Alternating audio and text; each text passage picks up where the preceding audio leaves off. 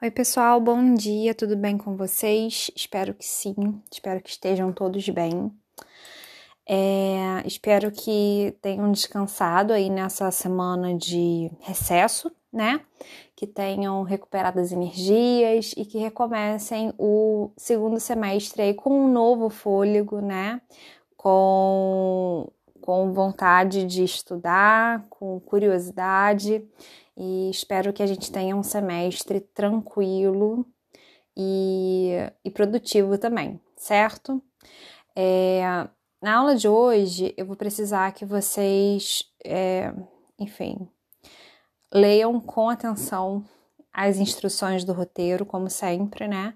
Mas dessa vez com mais atenção, talvez, porque a turma vai ter que ser dividida em dois grupos. Nem todo mundo vai fazer a prova de segunda chamada e recuperação, mas eu também preciso falar com aqueles que vão. Então, nesse primeiro momento, todo mundo vai ouvir esse áudio que eu estou gravando agora, né? Em que eu vou fazer alguns apontamentos sobre o desempenho de vocês na prova do segundo bimestre, na P2 do segundo bimestre. Depois, quem fizer, né, quem for fazer a prova de recuperação, vai ouvir um outro áudio que está nessa subdivisão aí do roteiro, destacado em amarelo, tá? E aí essa parte da aula, ela fica só para quem for fazer realmente a segunda chamada e a recuperação. O restante da turma já pode pular e ir lá para o exercício tá? A atividade de leitura e interpretação de texto, que é sobre a crônica. Por que, que eu fiz a segunda chamada e a recuperação com o roteiro de cena? Porque o roteiro de cena é um gênero textual com uma estrutura rígida. Eu já tinha falado isso com vocês, né? O roteiro de cena ele é todo amarradinho. Então, se você estuda é, como que o roteiro de cena se coloca, como que você escreve o roteiro de cena, quais são as partes, você tem meio caminho andado. É, é um gênero mais fácil. A crônica, apesar de parecer, né, muito boazinha, porque ela permite quase tudo, ela deixa a gente assim bem avulso.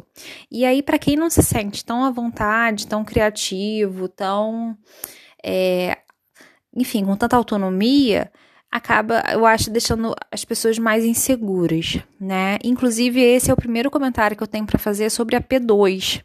Teve aí uma galera que se deu bem e, e fez textos é, muito legais, muito interessantes de se ler, criativos e e conseguiu aí pegar né, a, a matéria dada, pegar os exemplos que eu dei, os vídeos que eu passei e colocar isso ali em prática na hora de produzir seu texto. Mas teve também uma galera, e talvez seja a maioria, que eu senti essa insegurança. Então, é, o que eu tenho para dizer para vocês é o seguinte: eu já imaginava que isso pudesse acontecer, porque eu já enxergava essa dificuldade nesse gênero textual, tá? Mas nem tudo está perdido. Nós temos, né, ainda a aula de hoje. Vocês podem tirar dúvidas comigo quando eu acabar, né, de, de passar esse áudio para vocês. É, e nós temos também uma outra atividade na quinta-feira em que a gente ainda vai fazer crônica. Então é a chance aí de vocês é, apararem as arestas, né, e tentar dar conta de forma satisfatória para vocês mesmos, né, desse gênero textual da crônica, certo?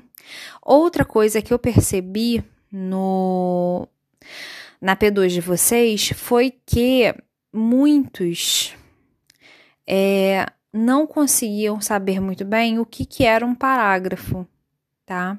E o parágrafo é uma noção muito importante para a gente fazer um texto.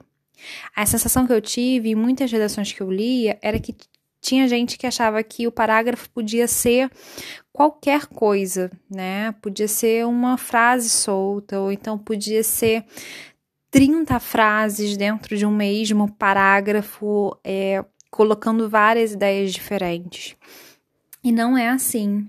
O parágrafo, ele tem que ter o que a gente chama de unidade textual, ou seja, ele tem que começar no texto uma nova ideia, um novo tópico, dar desenvolvimento a esse novo tópico e encerrar esse, outro, esse novo tópico. De modo que, encerrando o parágrafo, ou seja, encerrando esse novo tópico que o parágrafo traz para o texto, o próximo parágrafo já possa começar com um outro. Por isso que a gente diz que no parágrafo você tem a ideia mesmo de uma unidade de sentido, ou seja, de algo como início, meio e fim, tá? Vocês precisam saber já tudo sobre o parágrafo? Não, mas vocês precisam começar a ficar atentos, tá?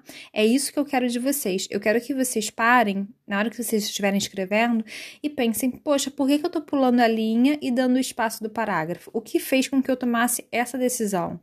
Por que, que eu tô tomando essa decisão aqui? Eu concluí a ideia que eu estava falando antes, eu encerrei aqu aquela ideia, eu encerrei aquele tópico. Eu quero, não é exatamente que vocês saibam de trás para frente o que, que é um parágrafo, porque isso é uma noção que vocês vão continuar desenvolvendo ao longo da vida escolar de vocês. O que eu preciso nesse momento é que vocês é, apertem o botão do alerta para começarem a perceber o que faz com que vocês comecem ou terminem um parágrafo é, me parece que tem sido, no caso de alguns de vocês, uma decisão muito instintiva. Algo que você não sabe exatamente por que você faz, mas você faz porque você tem que fazer. E o que eu quero é que não seja tão instintivo, que seja mais pensado, mais racionalizado, certo? Então, é, é, esse vai ser um ponto no qual eu vou focar aí nas nossas próximas aulas, conforme eu for apresentando outras propostas para vocês, tudo bem? Para aula, bem, para quem ficar de recuperação, para aqui, né, o áudio e vai para a aula de recuperação, que tá na sequência. Quem não for né, fazer a segunda chamada ou a recuperação, aí já pode ir lá para o final do arquivo, que tem aí em rosa atividade de leitura e interpretação de texto.